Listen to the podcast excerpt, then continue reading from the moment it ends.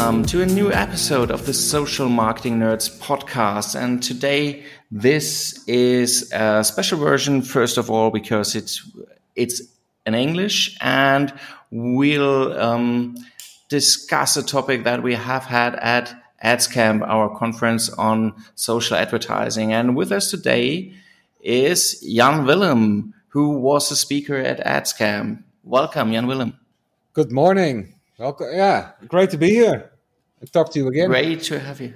Yeah, great to have you here. So on AdsCamp, you were um, explaining a lot of stuff about LinkedIn advertising, and um, for for a lot of marketers, as far as for, from my experience, it's um, some people tried things on LinkedIn, mostly usually organic because you have more impact than on, on Facebook, but not so many people really um, trying things uh, on, on the advertising part because it's uh, people say, well, it's very expensive and so on. We'll discuss this in a minute, but you um, are an expert on LinkedIn. You're you're training teams. You're running campaigns on high scale, and you're speaking all over the globe and spreading knowledge on LinkedIn advertising. So, could you just tell us so why why do you think this is the perfect platform for B two B marketing?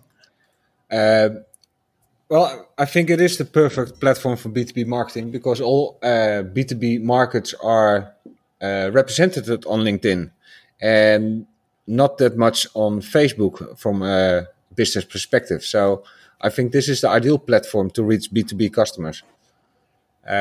When you look at penetration uh, on how many people uh, use LinkedIn, in the Netherlands we have around 80% of the working population having an account on LinkedIn. So we can reach almost everyone within businesses.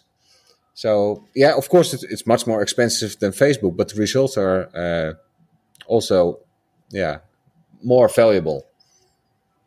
Yeah, it is. Well, in the end, it's really just the question of, of calculation whether the results are worth it or not. And um, and so if you're obviously it's not worth it if you're just selling um, I don't know pens. Yeah. But uh, looking at but, the pen. Uh, uh, but if you're if, if, you're selling a software solution, yeah, it's Sorry. a software solution or a, printing solution. Yeah, solutions that are uh, have more money involved uh, and also more uh, decision makers. So yeah, th- that's a big difference. Yeah. Um, from right now, the situation we are in, um, I think, or at least I'm confronted with a lot of well blog articles um, where it said, well, we don't have any trade fairs right now, so how to get to your B2B leads? Uh, just uh, work on LinkedIn ads, and well, a lot of companies do, and a lot of them still fail in the way that they uh, either don't get any leads, they don't get qualified leads, they don't, or the leads are really expensive as far, and then they say, well, it doesn't work on the platform. Um, yeah. That's at least some some experience we we have on that, and then you look at the campaigns and say, well. Um, this couldn't work right from the start usually. True. Um, and so this is why I think we should make a uh, discuss a few things about how you should set up your if, if you're trying to get in uh, LinkedIn leads. So how you should try to set up your account or your campaigns, and um, some stuff about testing, obviously. And um, I remember you, you talked about this, especially at AdsCamp, about measurement. So how to measure the success of what you're actually doing in this. Um, so when when we just start on it, so um, uh, first first question then would be um, okay. We are we are going to um, make a campaign to create leads for a B two B business. Would it? And then the first question is always how to target people. And uh, bonus question: What should be the size of the actual audience that we are targeting. So, how would you start on it? Well, we always have one question before that, and uh, that's uh, how much do you value a good lead?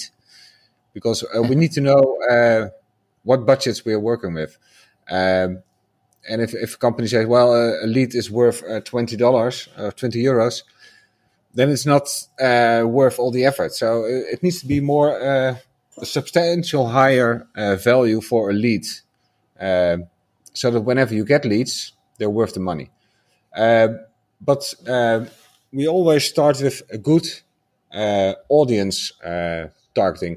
We, we create audiences for our clients um, like a sniper. Uh, we want to know exactly who we're talking to, who we want to reach, who are more most likely to fill out any forms or download any white papers. So we need to know really sure who the target audience is. And normally we ask our clients, give us some profiles of your current clients, and we will examine them and we will analyze of yeah uh, properties of those people, and then we use that to create audiences.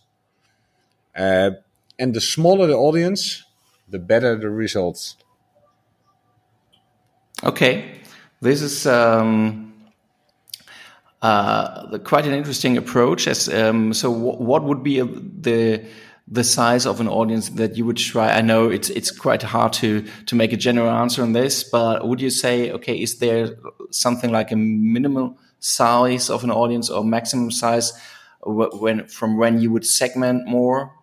Uh, well, we want to have a minimum size of uh, 1,000 people for mini campaigns, and for uh, longer campaigns, we say a minimum of 10,000 uh, people, um, and a maximum, yeah, that should be not that much higher because you, you need to handle all those leads. It all depends, of course, on the company and which area you're targeting in. But if it's a specific uh, niche product, uh, yeah, your audience cannot be higher for the Netherlands, for instance, uh, 20,000 or 30,000 people. And in, in, Germany, we have some campaigns with, uh, we, we just started one with 73,000 people. That, that, that's a nice yeah. audience. Yeah. And would you then say uh, within that audience, right?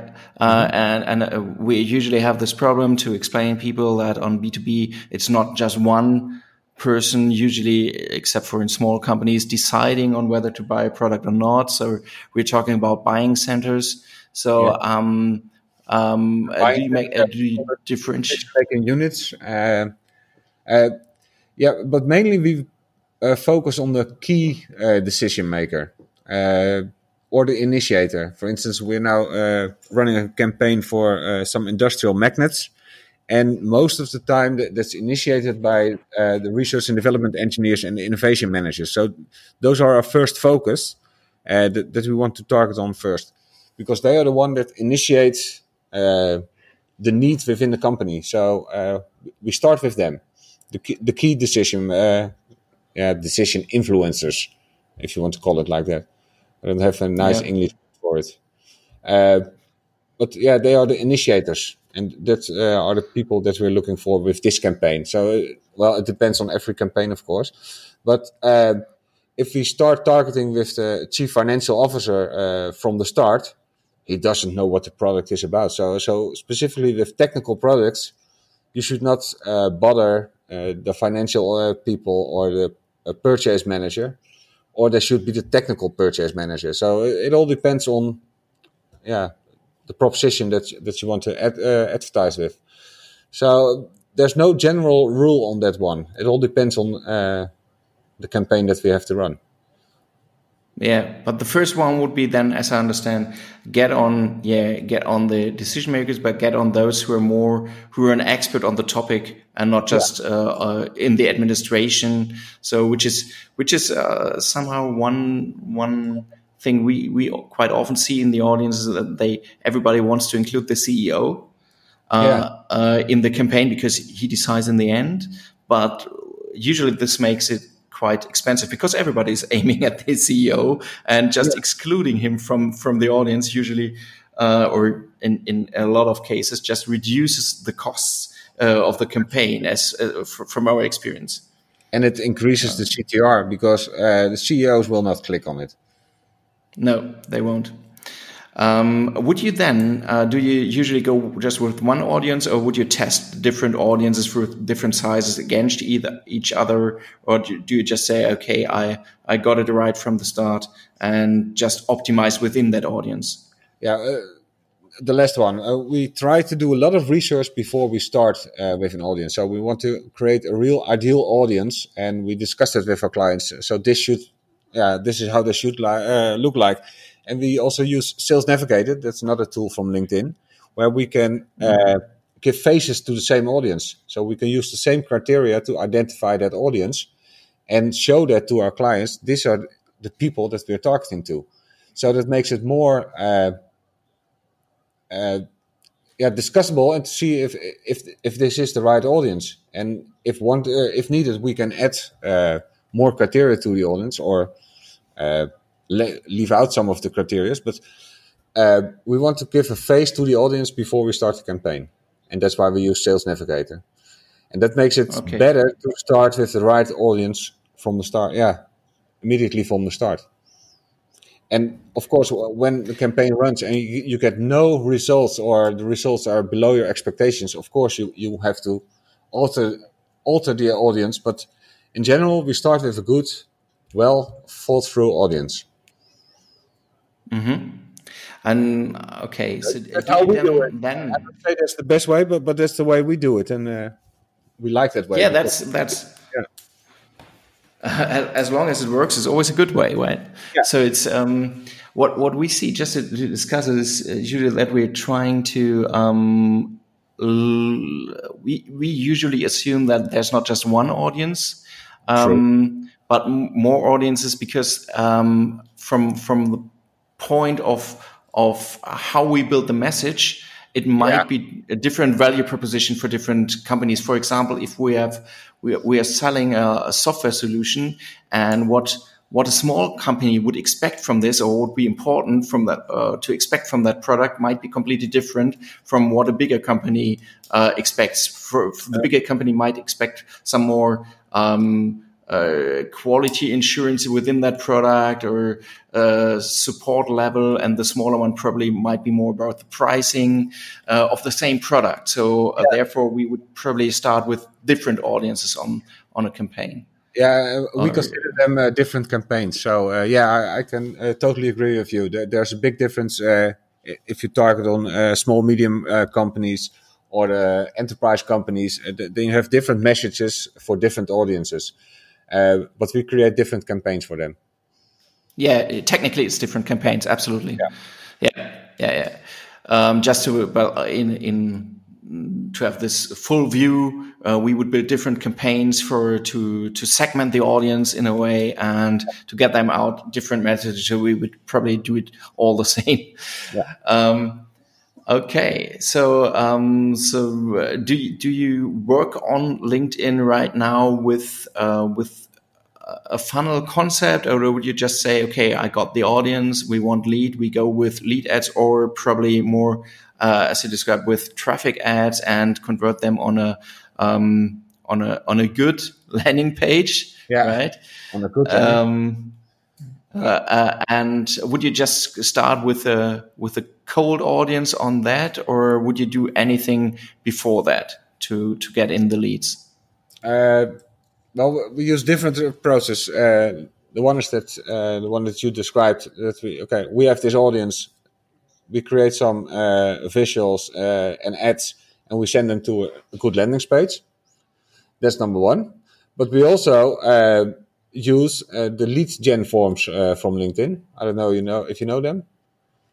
Yeah, sure. We use the pre-filled LinkedIn information, but then you need to have different ads because that works fine with video ads, for instance, because uh, normally we say the, the, role of the ad is to trigger people or interest people and uh, yeah, trigger them so they go to the landing page and on the landing page you inform them and you convince them and then they fill out their data.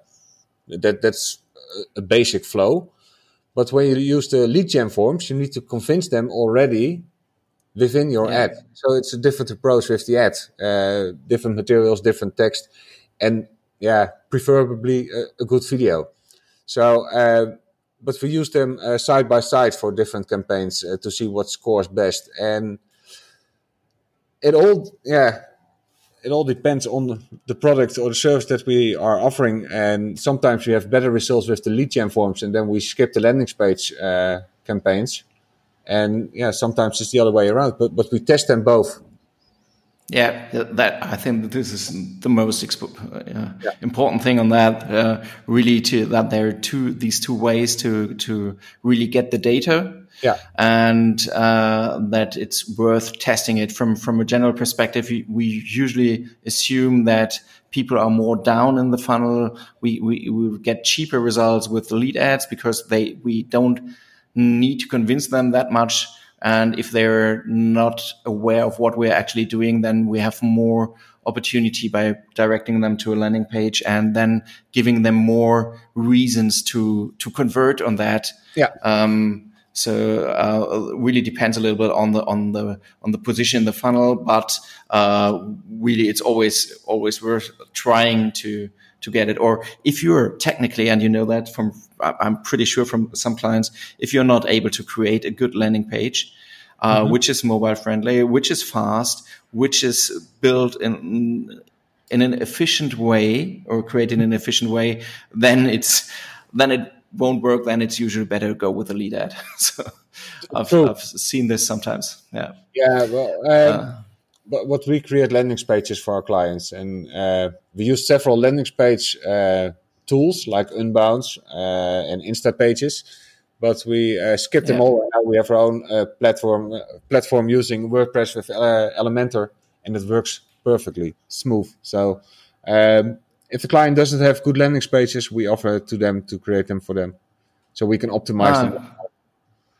And then yeah, we have because are running, so we can, we can measure everything on the landing pages. Yeah, because this uh, we can only one can only emphasize this if you want to get lead out of LinkedIn. The audience is there, but it's not if you're not just relying on the uh, lead ads. Then it's really one really important that you get a right a perfect landing page. Otherwise, yeah. the f- whole campaign will fail. Yeah. Um, and we, we have seen that where, people say, no, direct them directly to our website. And then the people went to the website and then they clicked on that page and the other page and then they were lost. So we yeah. want to direct them to a clear landing page with only one purpose, informing them yeah. and gathering the data. So, yeah. Absolutely.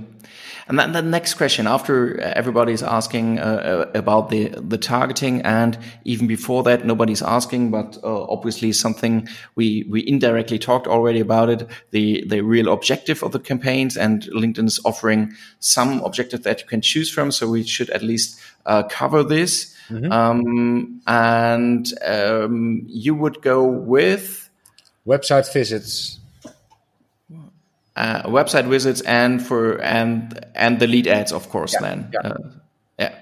So you wouldn't go with um, just to to make sure you wouldn't first of all not go with all the branding stuff. So just oh. rolling out video, and you wouldn't even go. And this is one question that usually marketers who are who are working on Facebook a lot are asking. Um, LinkedIn offers to go uh, directly on conversion.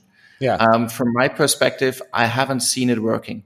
No. so, so uh, uh, I, I haven't seen it working. It work uh, is because the the LinkedIn uh, Insight tag, uh, let's say the Facebook pixel of LinkedIn, isn't that yeah. Uh, working? well. it's not working well. So it's not picked up all the time. not even if people accept all cookies, sometimes it, it doesn't work. So LinkedIn cannot measure the conversion. So, yeah. Yeah, yeah. it's it, it it is it is it is a problem definitely. So you, yeah. you would use these. you can. We need to say you can define the conversion ba- URL base, for example, and say, yeah. okay, if people come to this thank you page, it is a conversion. Thank you. They just registered for your webinar or whatever. But um, uh, and then you rely on the on the data you get from LinkedIn, and you're a little bit surprised probably yeah. that conversions appear very late, uh, that it's not that many, and then you probably do something you should have done right from the start, connected it with your uh, excellent CRM. And then it's getting really complicated because then you see different numbers in the CRM of conversions that are attributed to LinkedIn. Yeah. And it's really the first platform I've ever seen who's more humble and or or modest in what it's saying and so that uh, we've seen a lot of cases where uh, LinkedIn itself attributed less conversions to to its own efforts than the CRM would attribute to it. So it's whether it's right or not, it's um, it's no data that they would. Yeah, it's it's it's really disappointing on that. Yeah. I would always I would always um, define these conversions and track them at least to get an idea. Mm-hmm. And to to add this, you can define the attribution window that is used for it. So um, it doesn't cost you anything. So uh, it it it is sometimes quite interesting data if you uh, define one conversion with a smaller window and one with a bigger window just to see in what window people really convert if you have no other way of, of measuring it. Yeah. So, but uh, to rely on this on conversion campaigns, at least from, from our experience in markets that are not completely huge. So, um, if we're in Europe, we are always dealing with smaller markets. Well, I to agree. Um, and from that experience, I wouldn't rely on these conversion campaigns. No, we totally yeah. agree. We rely on uh, Google Analytics. We rely on the forms uh, filled out and the data that we process to the CRM system, and that's the only yeah. thing uh, we uh, have. In, yeah, that's in our control. So we want to rely on that one. But yeah. we do the same with then, lead gen forms, by the way. We can capture that data as well and send it to the CRM system. So uh, yeah, user can both. But that's the real conversion for us. That that's the conversion that we uh, we want to know.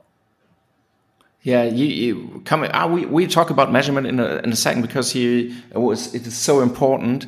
Before that, uh, you you made some points on how to do your bidding on uh, at AdsCamp. Uh, some points about how to do your bidding on LinkedIn. Yeah, and because uh, LinkedIn offers um, uh, always three options, something like um, an automated bid, like, um, yeah, if you say, uh, hello, LinkedIn, I totally trust you, just spend my money the best way you know how to do it.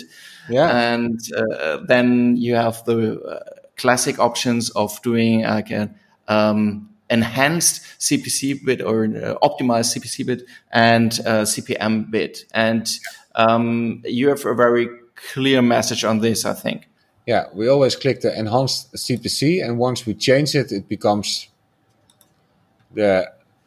Let me see. They change the names. Uh, then it becomes the maximum CPC bid, and that's the one yeah. that we always uh, work with. Um, the reason is you're not. Uh, the chances are high that you're not bidding against someone else on the same audience, um, and you're not fighting for a position. So if uh, LinkedIn, uh, if you choose the, let me say, uh, it's called the targeted uh, enhanced CPC, uh, LinkedIn will give you a suggestion, uh, and that's only in their own benefit. Yeah. We tested it with campaigns where we left the amount just like LinkedIn proposed, and the other one where we took 50% of the price and they have the same results but lower costs. So my advice is always click enhanced CPC, enter one euro, say to LinkedIn, no, I want to pay one euro, and LinkedIn will tell you what it really needs. And for Germany, uh, those costs are almost twice the cost of in the Netherlands, by the way. Uh, yeah. With same audiences, but yeah, when I go to Germany, I pay three and a half euros for a click, and in the Netherlands, I pay one euro 69 for a click. So there, there are big differences. Uh, but always take the lowest bid because LinkedIn only gets paid by clicks. So LinkedIn will do their best to get the daily budget to reach it. So you will have more value for the money. And yeah, so this is this is really try it. really try it. Uh, normally we we save customers around seventy percent on their click price. Um, I would, we would, we would totally agree that uh, from from our experience, we would go uh, first step. We would just um, analyze what's the uh, minimum bid that is possible, as as you just described. So just uh, don't go with a with the recommendation of LinkedIn, but just have a look at what's really the lowest price that is acceptable, depending a little bit on the audience yeah. that you're targeting. Um, from from just to add it, I would just like to discuss it. We would sometimes you you might be ending up with something like three euros something. Yeah. And it might very well be depending on what you're um, so it's a question of whether it's worth it. So it's really, if it's a click, it's not a lead. So uh, if you have no idea what the conversion rate might be, you don't have any idea of whether it's worth it or not. Or if it's just um, from from from our experience, if you're trying to promote in the upper funnel blog articles or something, you could just say, well, three euros something might be too much, might even be too much for for for this objective that what I what I have in mind. So just getting people reading very valuable content. In um, that case, I would not choose website visits. I would choose uh, engagement.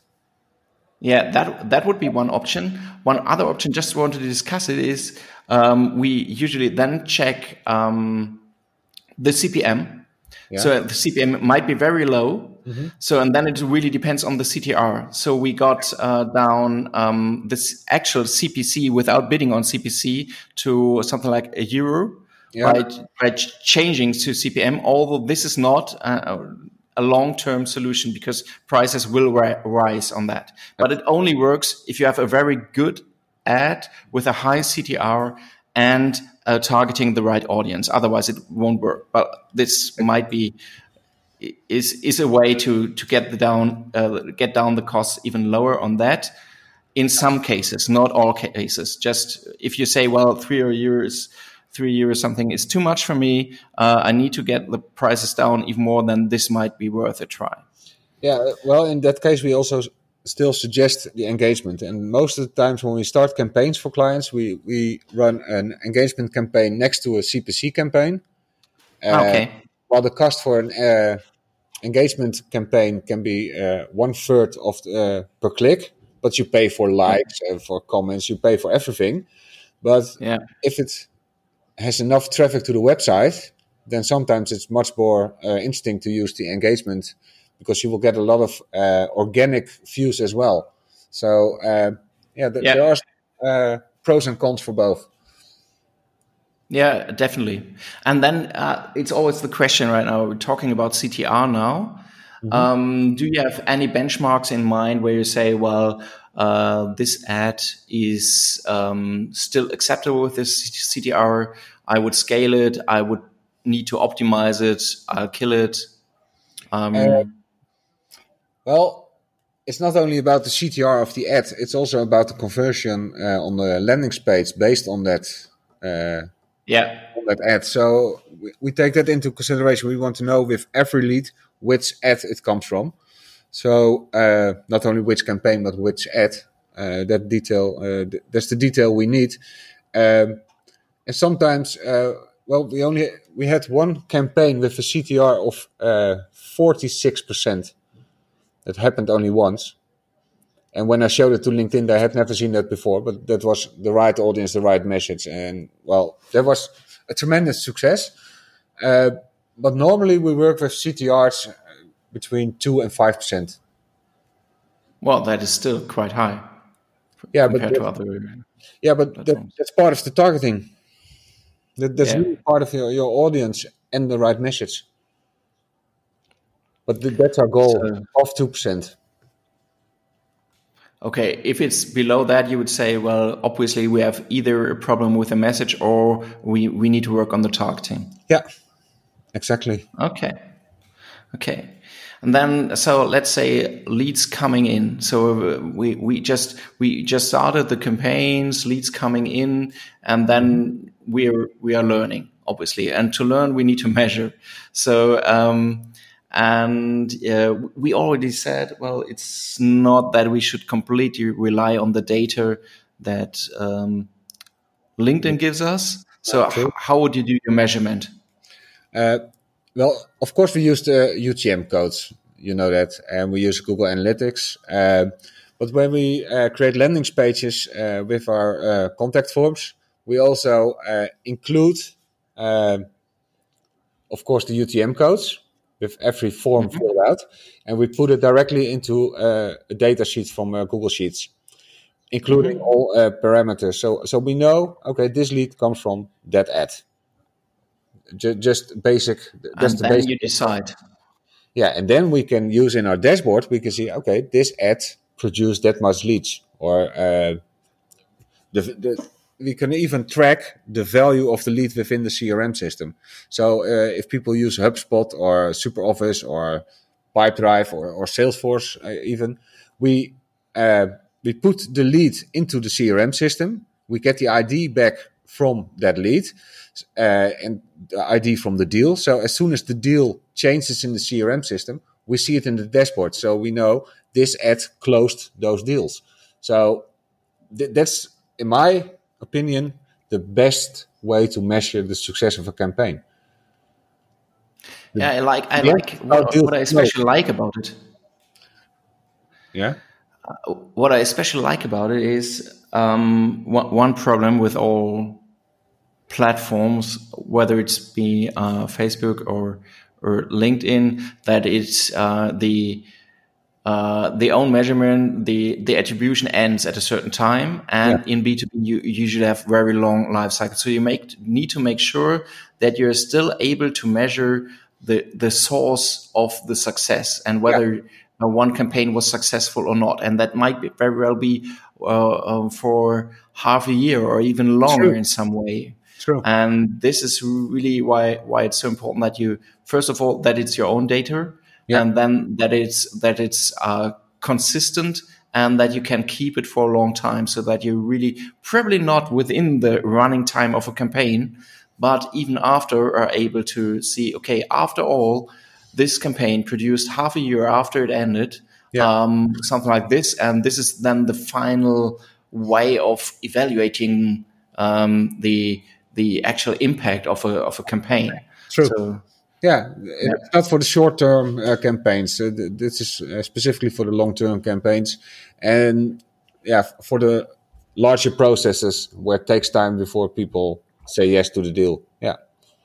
Yes. Especially if you're if you're just warming them up in a, in a way, or your campaign is really getting them to download something, a white paper, or to build up, or to to take part in a in a webinar, in a webinar or yeah. what, whatever and then it really might take months till they really decide on it. Or even it might even be that they um, they are not in the same position in the company when it, when it comes to to to a decision. Uh, uh, so really just make sure that you measure the campaigns right and keep the data as long as possible on that. Uh, and, um, and, this all started uh, within our company I love data. That's uh, yeah, since I graduated uh, with my uh, informatics study in 1992. I love data. That's my thing. So uh, whenever we had uh, new clients for uh, LinkedIn training or for campaigns, I always want to know where do they come from? Where did it start? So based on that need, we created those systems that we can check. Okay, they first saw my ad, then they registered for the webinar. Then they followed. They didn't follow the webinar, but uh, when we sent a reminder that there was a, a, new webinar, they subscribed, and then we can see all steps where people come from, and that's what I like to see. And we used it ourselves first, and and then I showed it to some of my clients, and they all wanted it because that's the way they want to know where the leads come from, and they want to know where the the big clients they finally get where did it all start? Where did it originate? So yeah, that's what we like to uh, develop for our clients, so that, that, the complete process is there. It started with an ad. They took the webinar and then they downloaded the white paper and then they asked for a one-on-one uh, conversation and then you made a proposal and yeah, three months later suddenly they call you. Okay, let's do it. Yeah, that's the thing that we want yeah, to see. Totally. Great. Yeah. Um, let's let's. I'm just, really uh, fascinated uh, about this one. Really, this is really my my gameplay. I really love this part.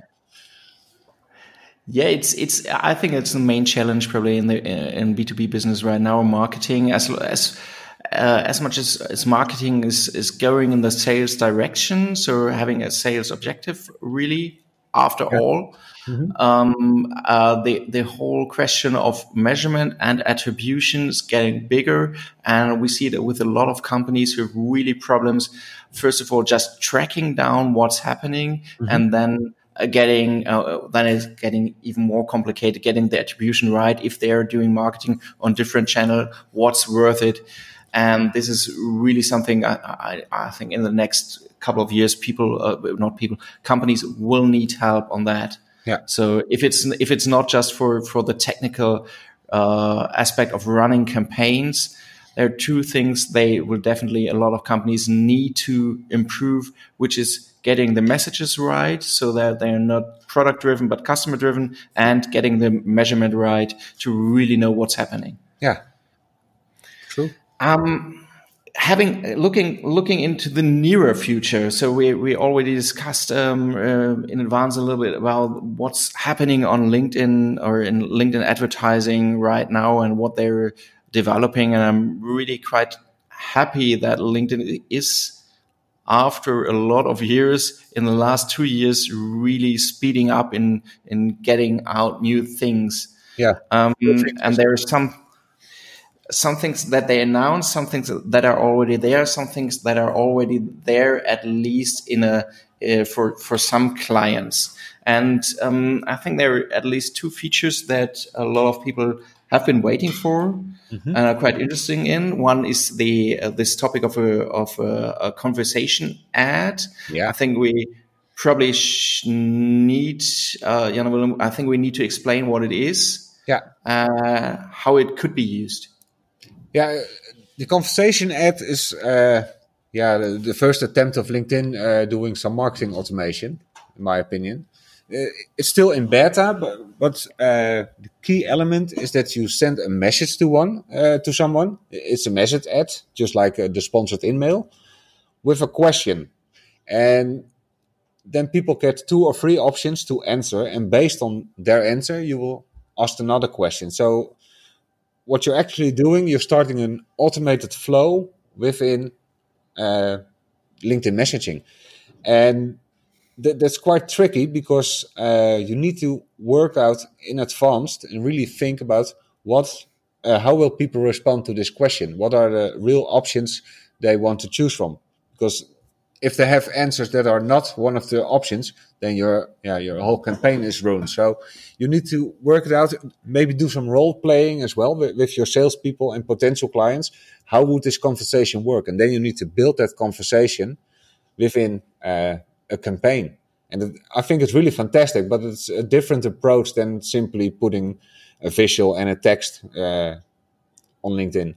So it, it's yeah. really about conversations, and conversations are not that predictable all the time. So you need to really work out and, and try it and optimize it uh, as soon as you start and see, hey, people don't answer, uh, people don't use this answer. Maybe we should skip it or put in another answer. And yeah, really measure the results closely. Yeah, I think it's it's well, basically it's kind of a very simple chatbot.